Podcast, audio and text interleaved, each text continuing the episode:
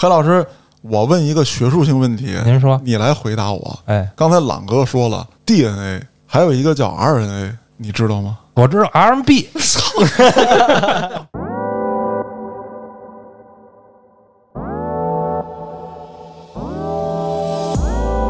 因为每个人确实，尤其是每个物种和包括生物，都是有自己独特的这个基因的啊。如果要研究透了的话，相当于它有你这个身体的后门钥匙啊，哦所以就可以来轻易的破解你这一道门。说到这儿，我觉得太可怕了。后门啊，他们有什么都行，他们有我后门的钥匙。我操！我不用等船了，我咔哇衣服一打包，我就把我的塞一出来，我游过去了。你天天就过河玩是吗？不是，我是黑老师，我说我回家了啊！我从楼上一蹦，哇，翅膀子出来，我或者长俩那个肉膜，不是，不是不我就飞走了。扑棱蛾子似的。科技不断的进步，然后可能就会够。但是佳怡也放心啊，你别到时候都不敢随地乱吐痰了啊啊！现在吐没事儿，为什么？不是不是，吐也不对啊。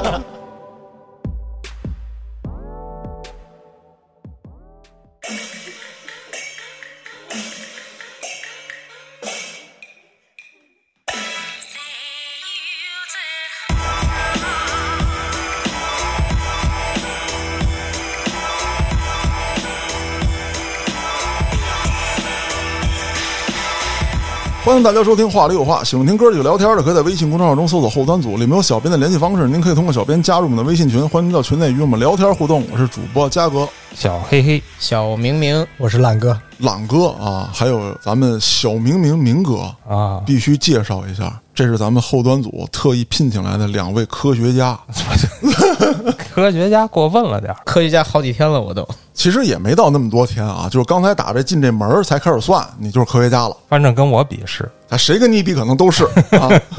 简单介绍一下，这我两位同事，嗯，我供职的另一家公司啊，哦，中定基因啊，黑老师，你不要说的那么低调，其实你就是把你的老板叫来了。黑老师是老板，懒哥是老板，那咱们言归正传吧。嗯啊，你们那点事儿我也不想整明白，反正你是我老板就完了对不重要啊，不重要。重要的是什么？咱们今天请科学家来，咱们得聊聊科学这点事儿。是，特别牛逼的一个话题就是什么是基因？嗯，这咱之前直播过一次，嗯但是可能来的朋友不是特多啊，咱好好的，咱来一期。我一直有一种恐惧，我觉得我被基因武器锁定了就前一阵儿那个在乌克兰发现的那个，啊！我跟你讲，黑老师那就是针对我的，为什么呀因为我太他妈牛逼了，呵，开玩笑啊！膨胀了。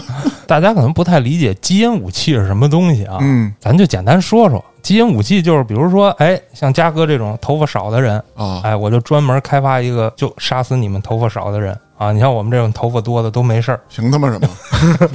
我多少我招谁了就是这种根据你的基因特点啊？制造的武器。这个我能理解，我看过那个科幻小说。你比方说再扩大一点儿，因为呃，黑人、白人、黄种人等等，这个基因都不一样，啊，那可能有一种武器专门干黑人，或者专门干黄种人嗯，啊，它就是这么一个玩意儿。对，差不多意思接近了。所以这个其实，在理论上是完全可以实现的，只是哦目前大家可以放心啊，大家也可以放心啊，现在还没有这种武器啊，但是这个在科学的逻辑下是成立的，嗯因为每个人确实，尤其是每个物种和包括生物，都是有自己独特的这个基因的啊。如果要研究透了的话，相当于它有你这个身体的后门钥匙啊，哦所以就可以来轻易的破解你这一道门。说到这儿，我觉得太可怕了。后门啊，他们有什么都行，他们有我后门的钥匙。我操！嗯我怀疑你在开车，但我又没有证据。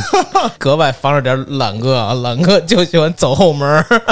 哎呀，我操！那如果说这种事情在科学上可行的话，那咱们往好的一方面想，能不能利用这个基因解决点咱们现在存在的问题？这个是可以的，很常见呀。对你天天都做基因检测，啊，就是杵嗓子眼儿是吧？对对核酸就是走正门儿。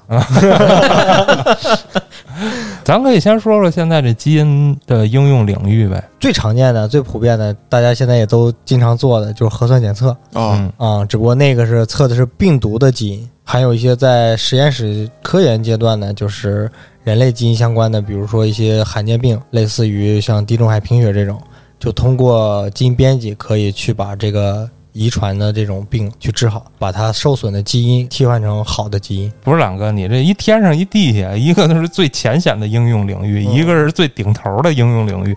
咱说点儿老百姓能遇见的，老百姓能遇见的也很多呀，测测你组员，没准你是个混血呢，你知道吗？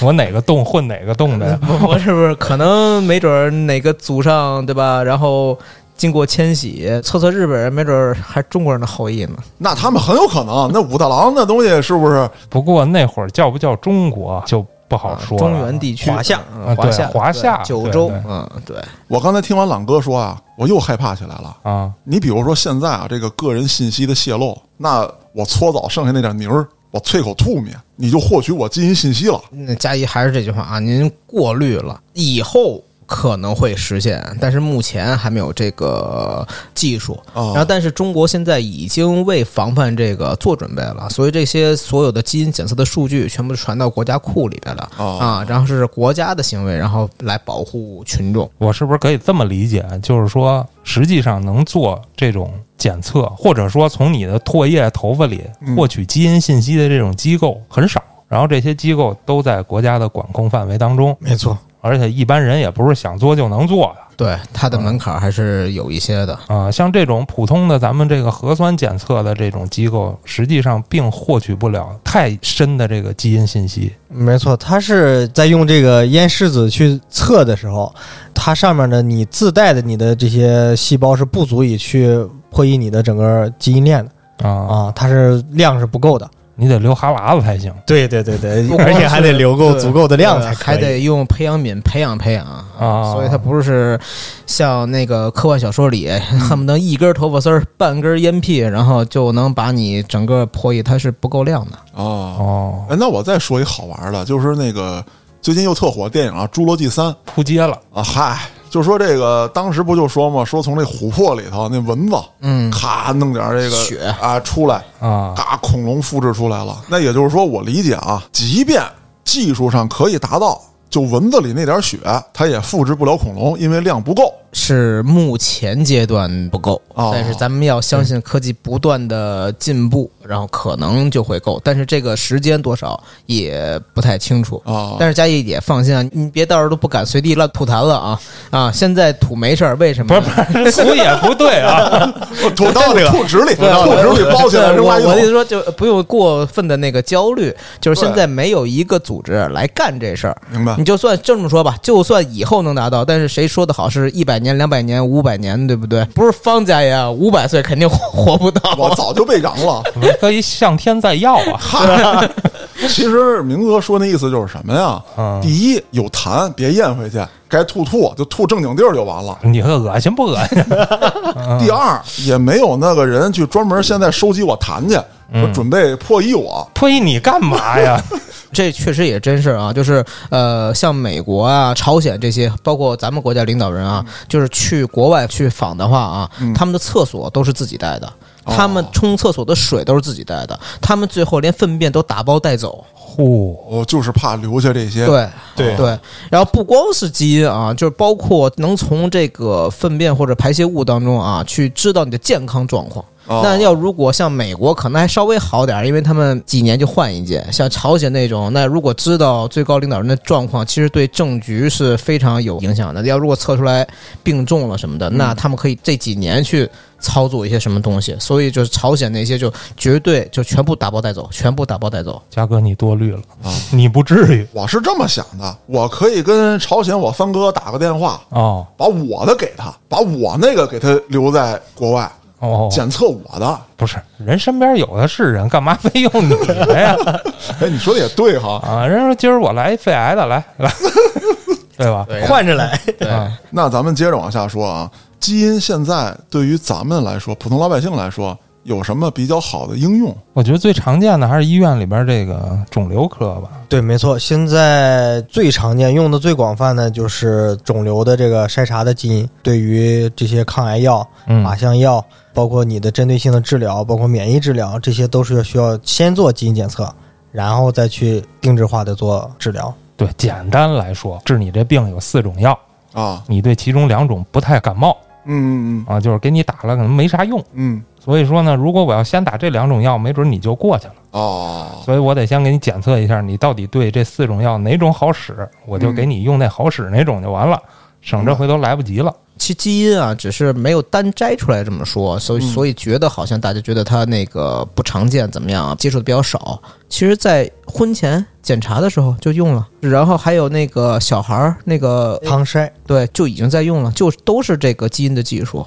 然后它那个目的是什么呢？就是隐性的那些遗传病。婚前检查是检查什么？就是看你们这两个夫妻俩别有同样的这个隐性的。就是小 A 要碰上小 A 就麻烦了。对对，所以怎么着离呀？不是你可以 规避一下，你可以不生，没有，或者通过比如说试管啊，对试管对对对对，嗯，然后他现在可以挑选挑选小蝌蚪，哦嗯，就是你们都提供一下，然后我挑里边质量比较好的，对对然后给他试管一对下。对，然后还有包括就是在那个唐筛当中也可以，就是看小孩儿有没有什么遗传病，那个其实都能筛出来的。其实还有一个功能也是可以的，但是国家现在不允许，就是测男孩儿女孩儿啊。那个时候在做那个产前检查的时候，其实技术都可以达到了。就是说在不成型之前，对而且准确率百分之百，就比你做那个什么四维啊、彩超啊准的多得多得多。啊，这确实不能允许。这重男轻女的话，酿成多少的这个惨案呢？得啊，所以就是这个基因检测，这个已经在我们生活中其实早早早早的就在身边了，只是没有单拿出来说这个是呃基因检测这么一个事儿而已。那在这儿还得科普一下，就是到底什么是基因？其实基因大家都学过生物，都知道，没学过，没学过，没学过，这高中白上了没学好。那个是有二十三对染色体，这个大家都知道。然后有二十二对常规染色体，还有一对儿是性染色体。这就是刚才明哥讲的说，通过之前的基因筛查，怎么来确定男孩还是女孩？其实就查那一对儿性染色体就能确就定。OK 了嗯。对对对，然后剩下的其实还有就是基因里头含的，大家常见的说，包括我们现在基因检测测的是什么？就是碱基对儿。嗯，每个人体的话，现在准确的数的话是三十一点六亿个碱基对儿，但是我们会平时日常说，只是说三十一个就行了。然后这些每个碱基对儿，其实大家也都听过 ATCG，没有就是 什么你什么线飘大家都零、鸟嘌呤、胸腺嘧啶、胞嘧啶。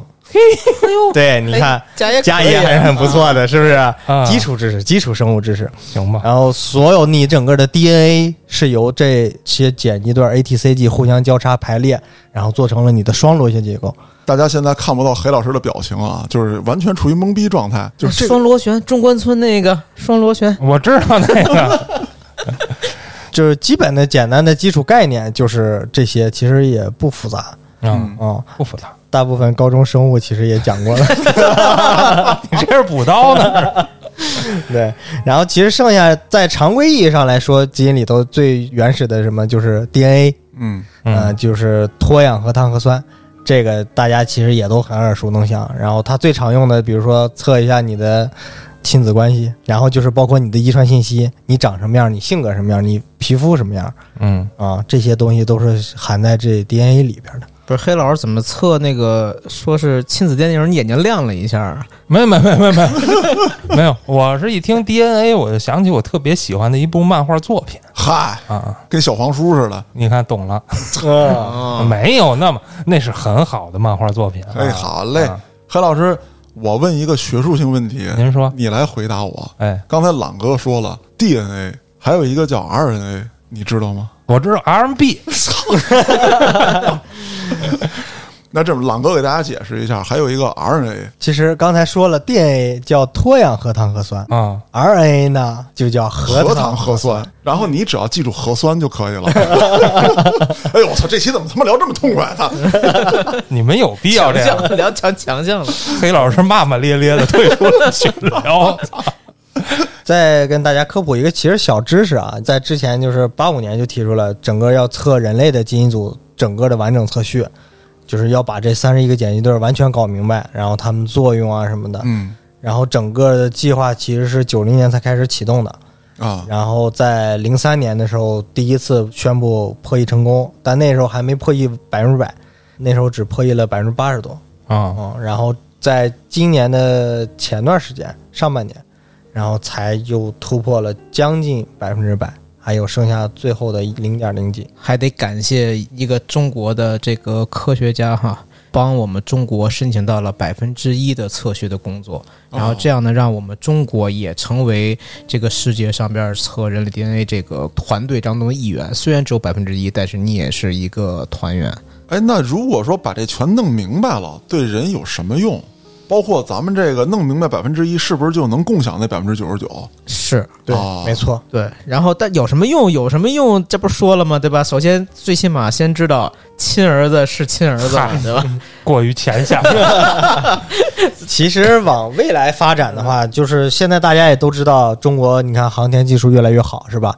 但其实如果说以后想要，就是咱往长远了说，想要太空移民，那你生物技术必须得跟上，嗯，要不然你是没法支持你去做星际的整个旅行的，因为那个都是时间超长超长的。对，一提到星际旅行，就老想到那睡眠舱，说一飞一百多年，人活不到那岁数，给搁睡眠舱里。对对对对，咱还是解决一下推进技术的问题，嗨，咱尽量飞快点儿啊不。是，但这个确实也是啊，朗哥说的就更靠后了啊。这个我觉得下一步，但现在也是不允许，就是编辑 DNA。哦其实 DNA 还可以编辑，你知道吧？就是你可以把你的小孩儿啊编辑成一米八，然后没有什么病。如果你有的话，你可以把它编辑没了。对，明哥说这个，我看过一科幻小说，就是这个内容。到时候就跟现在一样，嗯有钱人的孩子不是好学校啊，那个就是好的基因的那个可能就明码标价了，就是啊长十公分，呃，一公分收你一万块钱啊，然后你没一个病又收你多少钱？有可能就这、哦啊。甚至你长得像谁孕妇怀孕的时候再也不用看偶像剧了，啊。直接喜欢谁就弄谁就完了。那个小说里边啊写的是这样，就是说这种常见的，比如说个高个矮的这种，嗯价格都比较便宜。嗯你要是越要的功能越特殊，就越贵。有些你要的东西可能是独一份的，那这种就是非常贵，他得满世界给你找去。那是不是说这东西也得是人的？你比如说，我想要一水下呼吸，给我弄一塞，不可能。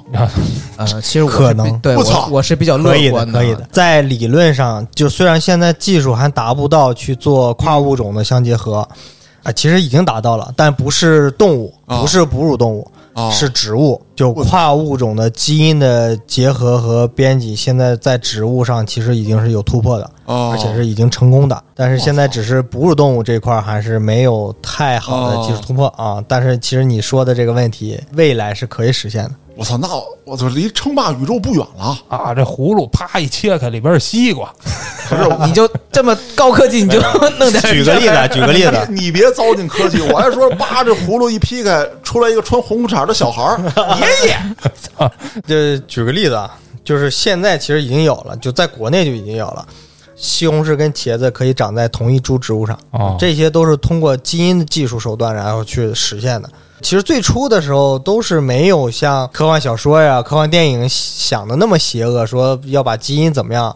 然后，其实最基础的应用就是在民生跟农业上，比如说要让大家能吃饱，然后蔬菜的质量也更好，避免虫害。其实最初的突破方向，包括科学方向，都是在这方面进行突破的。佳爷不知道看了什么小电影啊，就是被害妄想症特别严重嗯啊。任何科学的研究没有上来是毁灭人为目的的，以后可能会被人坏人利用，但是前期都是为了人类的福祉去研究的啊，包括研究这个呃让人怎么变得不生病嗯啊。像现在的这个，咱们说点接地气的啊，就是在筛查你会有什么潜在的病，然后什么药对你好，就是那也是救命的嘛。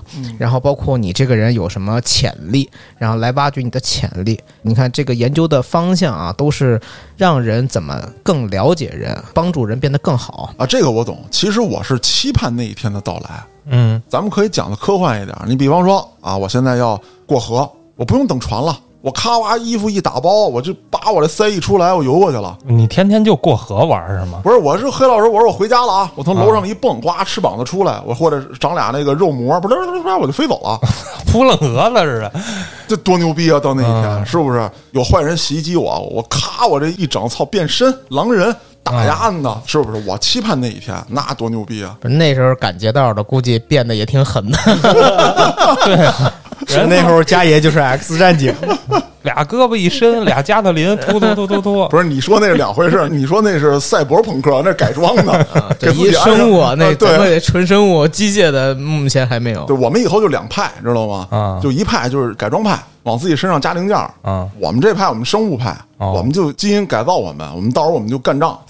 当然了，刚才是开玩笑啊，咱们还是说回来，就是嗯除了刚才提到的这些之外，那现在基因技术的应用还有哪些？就是咱老百姓能够享受到的，不用说我非得啊卖房卖地卖腰子，我就能体验到这些，得到这些福利了。其实现在最常见的，就比如说你测一个精准用药，啊就是看常用药，比如说一些消炎药啊、心脑血管的，还有比如说三高的、糖尿病的这种常见用药，对你管不管用啊？就比如说很简单，拿我自己举例子，本身我是冠心病风险高，啊然后呢，我用硝酸甘油效果极差，哦，就是速效救心丸。哦，如果我没有做基因检测，我不知道，那我有一天心脏病犯了，我需要去急救，我用了速效救心丸，其实它本身对我是没有用的。啊，对，就大多数人就会想到说，我心脏不好，我随身带着点这个，对嗯哎，有有问题赶紧吃。其实对于中国人来说，是有百分之四十九点六的人就硝酸甘油这个成分哦有效性是很差的。那您就给随身带一女护士，一一犯病就人工呼吸。因为其实急救类的药有很多，就我可以用其他的药物来代替就行了。啊，比如说女护士，可以。其实现在最常见的应用就是预防疾病嗯跟癌症的早筛。对对对，其实我想主推的也是这个功能，就是癌症的早筛啊、现在医疗发展，其他的小病小灾儿的已经不算是人类比较致命的威胁。对对对，原来破一口子可能就要命了。对对，就是破伤风什么的啊。但是现在小病小灾儿其实无所谓，像这个癌症还是比较就是谈癌色变的，所以提早知道自己有什么风险，然后去预防一下，嗯，我觉得就是对于大家来说是比较好的一个一个产品。对，在这儿就得说一下啊，好些人误解这个基因检测是体检，其实这个是不准确的，就是基因它检测一次就够了，它不是说你今年的基因跟明年的基因就不一样了，除非你去切尔诺贝利挖矿去了，嘿，你要不受这种辐射呀什么的影响，你的基因应该是不会变的，对，一辈子检一次就行。对体检是检的是什么？是检的你现在身体的状态。嗯所以像嘉哥一样啊，就是以前您比较胖，然后现在怕瘦了，但是就是几年前的那个体检报告和现在的肯定是不一样啊，的。对对对，对，但是基因不会改变，就是你从打出生到现在，你不管身体发生什么样的变化，你的基因是不会变的。然后它确实不是体检，但是我觉得比体检更有用。为什么呢？因为体检已经显现了啊、而且这个其实也是我们面对客户，然后想要灌输的一个理念是什么呢？就是体检你能接受，是为什么？是因为你想病从浅中医，那基因检测就更有用，因为它连浅中都没达到，你直接预防就好了。那你比方说已经到我这个岁数了，眼瞅着就四十了，嗯，我这个时候再做是不是有点晚了？不晚呀，是吗？那是不是比如说我常年饮酒啊，啊，这个呃抽烟、熬夜，该有的麻烦已经该找我了呢？您看，刚才我说了。生活状态和基因是两码事儿，啊就我们也碰到过一些客户啊，一些大哥，我说，哎，来做一个吧。然后大哥说，我靠，我什么样的生活状态我不清楚吗？肝儿不好，为什么应酬三百六十五天喝三百天，对吧？啊就没醒过。哎，但是做完之后发现他的高风险不是肝啊，可能是别的什么疾病，哦对，他这生活状态和他的基因是不一样的。而且癌这个东西啊，是这辈子你只要活足够长，你肯定会得啊。因为癌细胞是会一直有的，对。对，嗯就是此时此刻咱们做的四个人，嗯身体里都有游离的癌细胞，只是你的免疫系统可以灭掉它，不让它成型。然后这个癌呀，它不是也分好多种吗？啊，啊，你检测一下，看看你容易得哪种嗯啊？比如说你这辈子注定可能要得肺癌，啊那您现在戒烟还来得及，你至少可以晚得几年。啊啊最起码少抽几根，最起码能多抽几年。这么说可能啊！哎，一说还真是，这个一般情况下，人一说就是肺癌一发现就完犊子，因为前几期的时候它没有反应嘛，非得到什么几期几期了，你是咳血了也好，你是怎么也好，发现了就晚了啊还挺吓人这玩意肺儿。癌确实是咱国家高发啊。嗯，对，肺癌、肝癌、胃癌都在中国，还有现在结结直肠癌对都已经很高了。所以这也是为什么做一个早筛的必要性，就是在某一些癌症早期的时候，其实只是一个小小小小的一个息肉，对像结直肠癌就是，它对早期其实就是一个息肉，你比如说做一个肠镜或者什么，然后发现了切掉就 OK 了。那你看，不管是从时间成本，然后经济成本，还有痛苦度，都是大大优于之后的嘛。那咱这基因检测也测不出息肉来呀啊，不，你可以查你的结直肠癌的风险高不高，啊！高的话赶紧做高的话去做一个肠镜，就体检的时候加一个肠镜。现在是这样，咱们现在能接触到的这个商业的这种体检啊，其实是不是那么的深入的？如果要是有一些高风险的，你去到大医院。去弄那个倍数比较高的、比较细的那种，但是有针对性的，对，因为现在有那种就是私立医院，然后全身的那种，就跟咱们洗车精洗一样啊，那成本比较高。但你要如果就针对几项，就是因为每个人身体状况不一样，有的人可能高位的多一点，有的少一点啊，那就针对那一两项，然后去做一个精准的那个深入的体检啊，每半年、每一年啊，这不就病从浅浅中医了吗？哦，我这还装什么白痴啊？咱们不就有这业务吗？啊，精密体检啊，我们可以做的。是是是，这个，哎，现在都人到中年了，对吧？就也是上有老下有小，咱们是主力啊，咱们也得去测，你知道吗？家爷，对啊对，这个是因为你作为家里顶梁柱，万一你倒了，谁支撑家庭呢？保险，嗨，哦，原来你们这个公司是做保险的 不是，我不卖保险，我只是说保险肯定是要上。啊？对，这儿我插一嘴啊，刚才明哥提到这个深度倍数，这个咱得说说。深度倍数吧，这个是一个技术上的参数，就是检测的挖掘深度。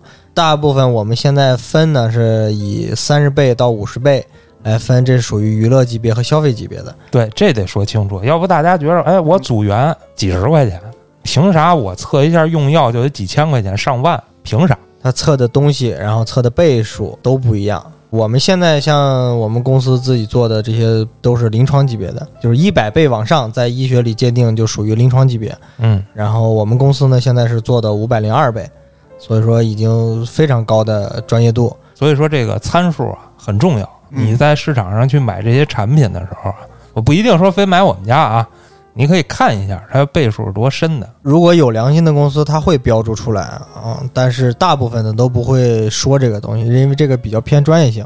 嗯，嗯，大部分他也不会去在宣传里或提到说倍数怎么着，但基本上就是可以这么界定，三十倍以下的基本上就娱乐级别产品，大家常见的那种测个组员几十块钱包邮啊、哦。然后就是还有一些部分就是五十倍以下的。这种叫消费级别的，就稍微高一点点的，基本上涉及到一些，比如帮你查一下你过敏啊，然后哦。简单的日常的这种用药啊，对，今天的听众也都是后端组咱们自己的亲人啊，所以就是，家人们，家人们 对，但我意思就是啊、可以去别地方做，但我更担心就是不要被一些不良的机构忽悠了吧啊，所以这个追问一下多少倍啊，他要如果是能正正经经说出来的啊，大家也可以去别的地方做，这都没什么关系啊。是，哎，明哥说这特别对，就是咱们做节目，其实各行各业的朋友都来过，嗯，也没有哪个朋友说，哎，就我这好，就是什么的。咱们做这个节目，大家能喜欢，主要就是因为咱们把好多行业内的坑告诉大家。嗯，那刚才明哥说了一个，那这个行业当中，除了刚才呃明哥跟朗哥提到的之外，还有什么坑？就是咱得注意一下的。目前呢，其实，在行业内呢，有一些公司会跟体检中心做合作，啊，然后你会见到有很多体检中心的人，他会说啊，你亚健康比较严重，或者哪个数值不太好，然后建议你去做一个基因检测，做个基因筛查。啊，然后这个时候，如果是稍微好一点的那种机构，因为其实他们中间涉及到利益链嘛，嗯这个咱就不细说了。但是稍微有那么点儿良心的，他会做一个样本的混检，就类似于咱们现在的核酸检测十混一，哦就是他比如说把十个人的样本，然后同时上机，取一个平均值，然后发给这十个人。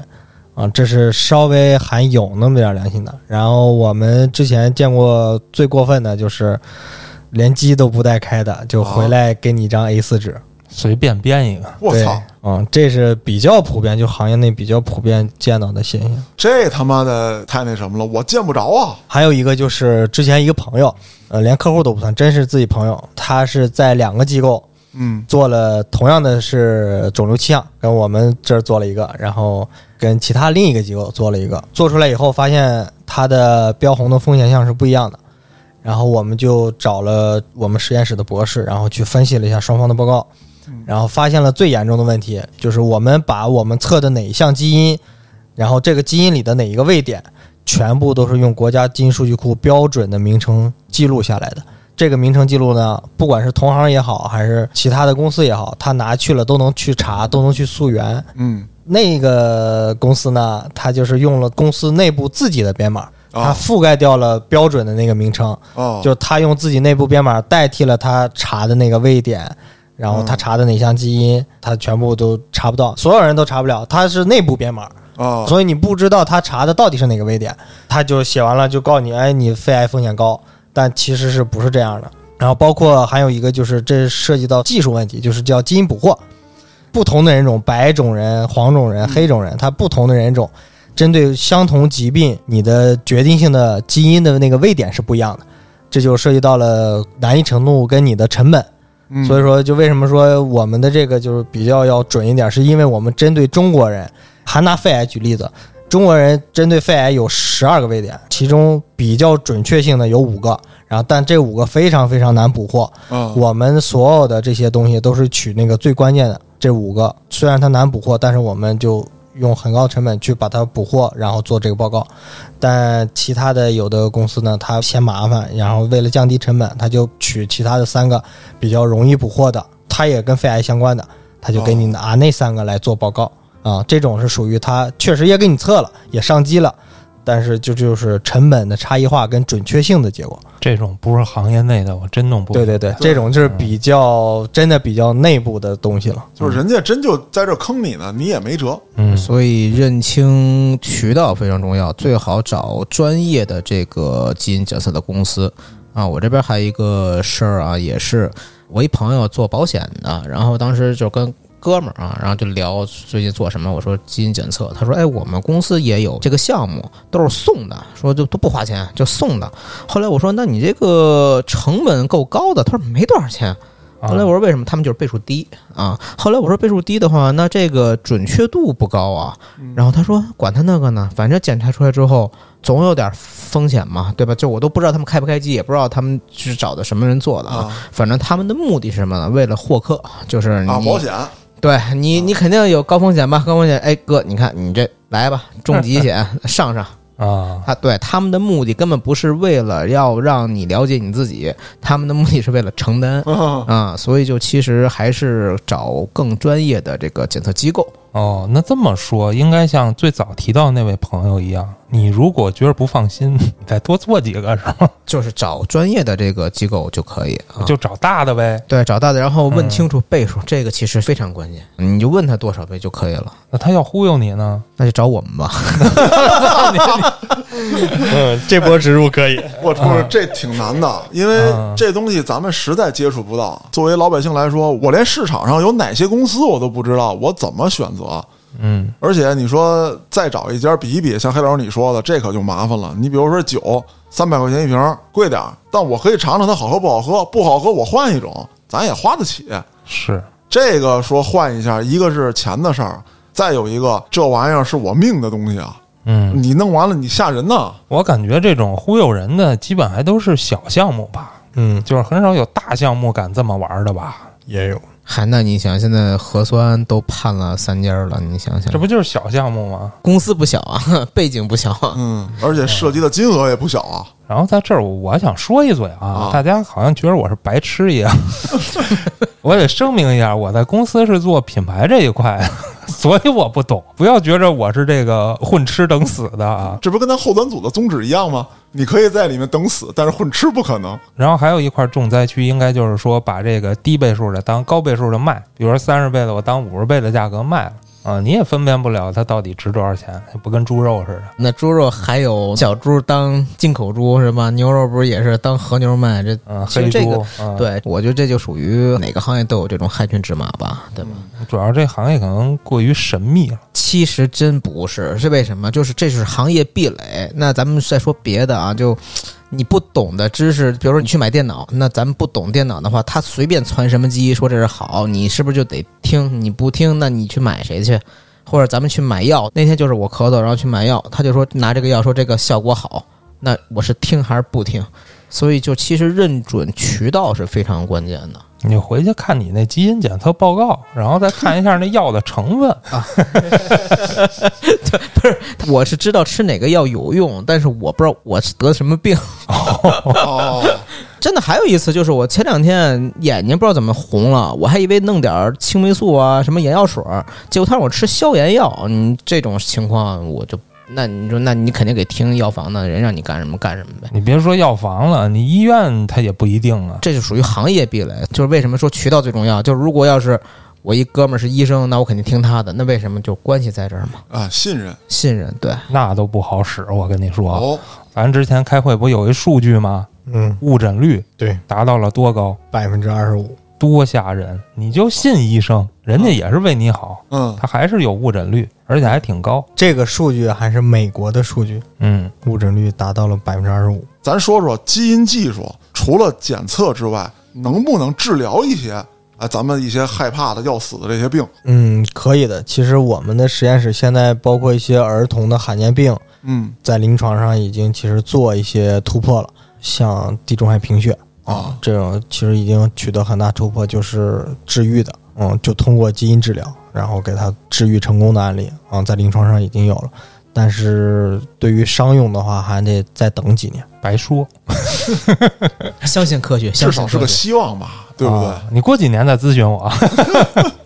因为像基因这块儿，还是以这个前期筛查，然后避免为主。干嘛非得等生病显现了呢？对不对？那为什么说婚前检查就让你根本就没有，这不是更好吗？对对，而且之后，你要如果通过基因的干预，然后改写的话，是这个样，就是国家或者是包括这整个全球吧，还是有这个担心，就是怕被不法的利用啊。对，所以能不改就不改。然后包括不是说现在技术已经完全可以达到一些就是。对于后代的什么身高啊，什么这种这种嘛啊，我还问过，就是相关的，真的真是科学家啊。我说那这样的话，那我就改呗，改完之后就好呗。那之后我儿子也改，孙子也改，就好上加好。那几代人可能就是进化成可能几千年那种效果了哈。嗯但是现在是这样，就是科学家对于未来还是比较敬畏的，不是说你强强就一定更强，因为你确实不知道。就比如说我儿子改完之后，再找一个谁家的闺女也改完之后，那再生下来那不是更强了吗？啊，是这样，谁也不清楚最后会发生什么。嗯啊，所以就是别把人给改坏了。所以现在其实人主动干预基因这个还是非常慎重的。还是自然进化吧。对，哎，那你看明哥，我这么理解对不对啊？你比方说，咱们都喜欢大高个儿，改完这个身高怎么怎么样？那是不是说在地球生长，其实你作为这个人类一种唯一的直立行走的动物，那你的骨骼以及你的身高，你所能承受的这个自身的体重所带来的重力是有一定上限的。对对吧？如果你不是自然生长，你去人为干预，那很有可能不是你想要的最后那个结果。对对，因为审美和这个自然的挑选，它是两个不同的东西。啊，对对对对你认为越高，但是高的其实也现在就能显现的，这不是推测了啊。身高太高，一般都有心脏病，他这个血压供不上嗯啊。而且你光人为的增加身高了，那你其他的机能呢？对吧？像恐龙那个时候确实恐龙有几米高，但人心脏有多大？人那个心脏那个泵啊，它足够能全身的。对吧？你现在就算通过基因改造，你扒弄一个三米的人啊，那问题是你之后整体的这个谁都预测不到，你包括供血，那你的这个身体上的肌肉能不能支撑你这个身体，是吧？对，你的骨骼强度又够不够，？呼吸系统，就整个这些人非常精密的，你还是你想自然几万年，人类几万年才进化成这个样子，那都是通过优胜劣汰然后来筛选出来的。这让我突然想起一东西，啊，金手指。一点修改器。不是那个，对，就咱小时候玩那卡，啊，不是有那个金手指卡吗？是。把那个黄卡插在金手指上，然后再插在游戏机上，然后改里边的那个点。嗯。我觉得那个点就特像咱们那个点位，你把这个点的数改了，你的游戏里就比如说武力值爆满什么的，嗯。但是它有可能造成程序崩溃。对，宕机了就啊对，嗯，对对，你说这个黑老师，我就想起来，就是很多的这个科幻小说，就像明哥说，我又开始瞎看书啊。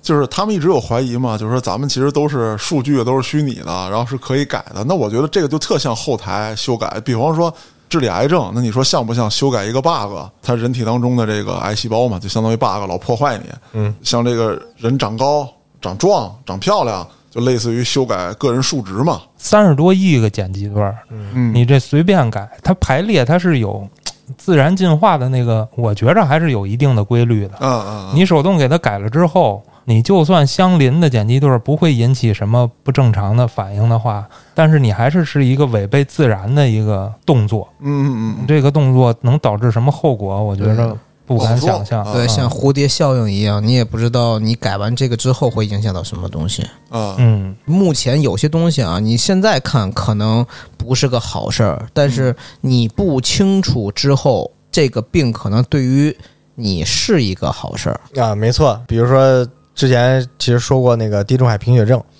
这个本身病呢，它就是因为血红细胞变成了镰刀状，所以它的血氧能力变差了。嗯啊，人们就会缺缺氧。呃，但是你会发现在这个病爆发的高峰的地区呢，是在非洲的东部。在那个东部，为什么这么多人有这个地中海贫血呢？是因为那边疟疾特别严重。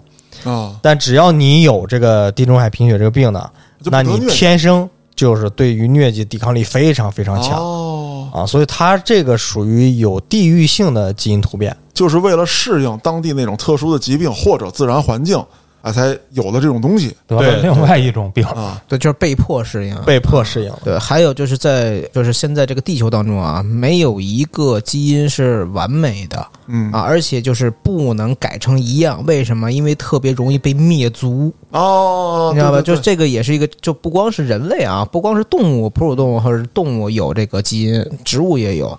然后那为什么就是美国有那么多爱尔兰的人，北爱尔兰那些人啊，当年都是逃荒过去的？嗯那为什么会造成这个逃荒呢？就是因为他们那个时候土豆进口的都是一种，哦他们在那儿种的就全是这个品种的土豆。哦，我知道，然后就全都对一旦得病就全都绝收了，嗯绝收了那就饿死人。就是它没有其他的更替。你要如果说，比如种种这个土豆 A 土豆、B 土豆这不同的品种，可能一种被感染了，另外一种它的基因因为是互补啊，或者说什么偏差，它没有被攻击到啊，那你还不至于饿死。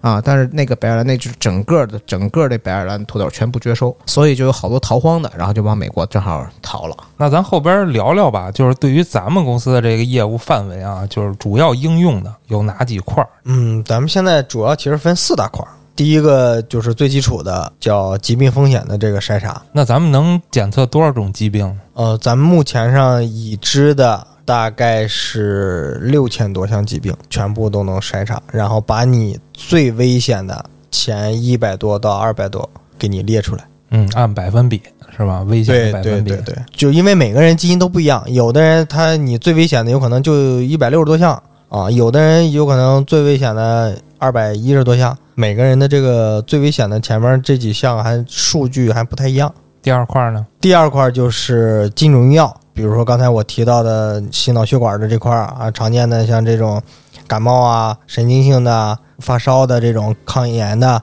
所有常见的用药这一块儿，你的有效性好不好啊？能不能用？因为有的药其实对你还有效性更好，你可以减量。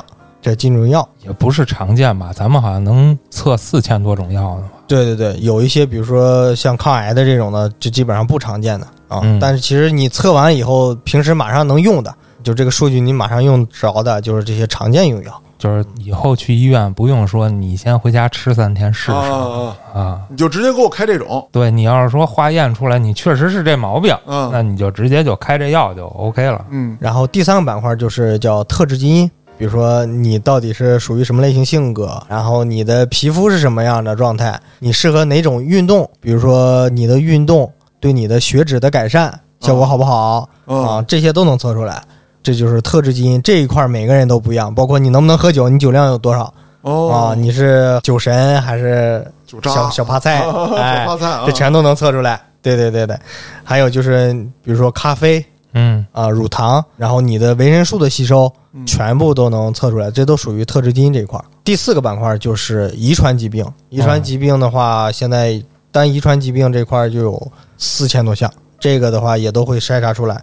有些人会有先天的携带，有些人的话就是零携带，当然零携带最好了。嗯嗯啊，这个刚才说的是我们这个大包产品吧，小包也有，或者说针对某一项，就看需求呗。就是看看小姐姐们对吧，想了解自己的皮肤怎么去养护，哥哥姐姐们想瘦的，看看自己是什么样的体质，怎么能到底是跑瘦好啊，还还是蹦着瘦好？还是断碳瘦好，还啊？是对对对。那咱后边说说吧，咱在人生的哪个阶段就可以做了，或者说比较适合做？适合的年龄段还真的挺广的，基本上你像小孩子一出生就可以做。对这块儿我知道，就是咱们针对孩子的跟成人的，它还有那么一点点的区别。对对对，因为孩子小的时候，他那个用药跟长大了以后稍微有一点差别，所以小时候做也是有必要的。其实是越早越好，我觉得，因为你早一天了解自己不好吗？这哈喇子不够呢，呃，有 儿童的有专门的儿童的检测手段。黑老师，你这不你你这不专业，不是逗你玩呢吗？不是，小孩子就哈喇子多。黑老师，你在极力的摆脱自己是一个白痴，然后开了一个玩笑，但是我们听出来是玩笑，我们就不往玩笑上说，我们就当真的听。行，可以说零到九十九岁都能做。啊，我建议就是越早做越好，因为有几个风险。第一个就是你吃错药的风险，啊，对吧？越你越早嗯还没吃着药呢，对不对？就知道了。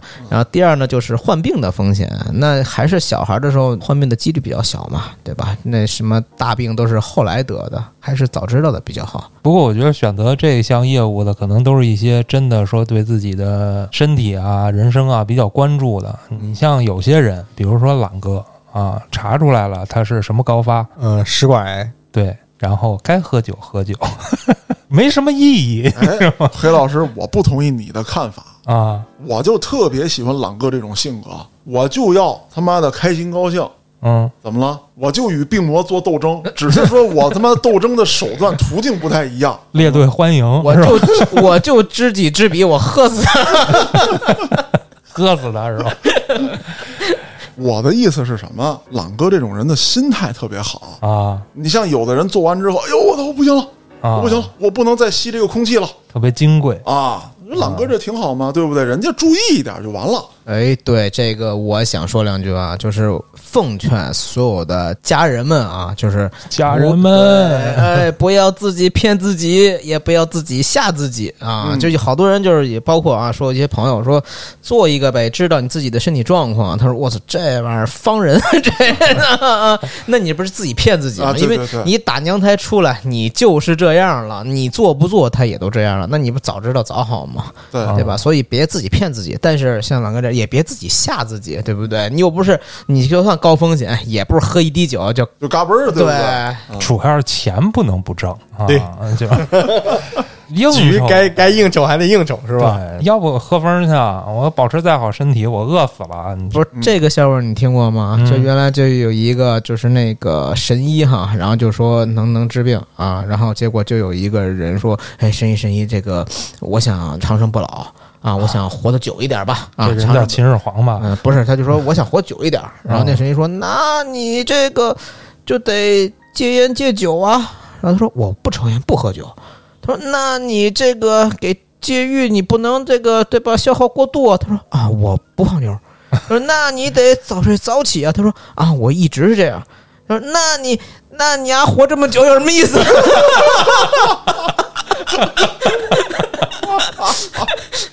是吧？这人生的乐趣你还得保持啊，对吧？哎，对对对，是这么个意思啊。那你比如说老天爷赐你三百岁寿命，但是你这三百年只能跟他妈的垃圾场吃垃圾啊，嗯那你说你活着有什么意思？你还不如就像正常人一样，对吧？我该生老病死，然后我经历这个人间的这些喜乐，挺好嘛？前提是合法啊，对对对对对对嗯，对，但我们这个目的呢，就是可以稍微健康的，然后多活一点，多享受对对。享受。对，对对对，对，我觉得体验生活还是非常重要。节制吧，这什么东西，就算是说实话，这个也是另外一个给大家的建议啊，就是即使你是一个低风险的，比如咱们就拿这个肺癌来说吧，嗯。即使肺癌你是低风险的，但不代表就是你可以作，你他妈一天、你一天五包烟，咱们看谁先玩完，你说是不是？对，这只是一个身体的一个状态啊嗯，但是咱们还是要鼓励这个积极正能量啊，该健身健身，该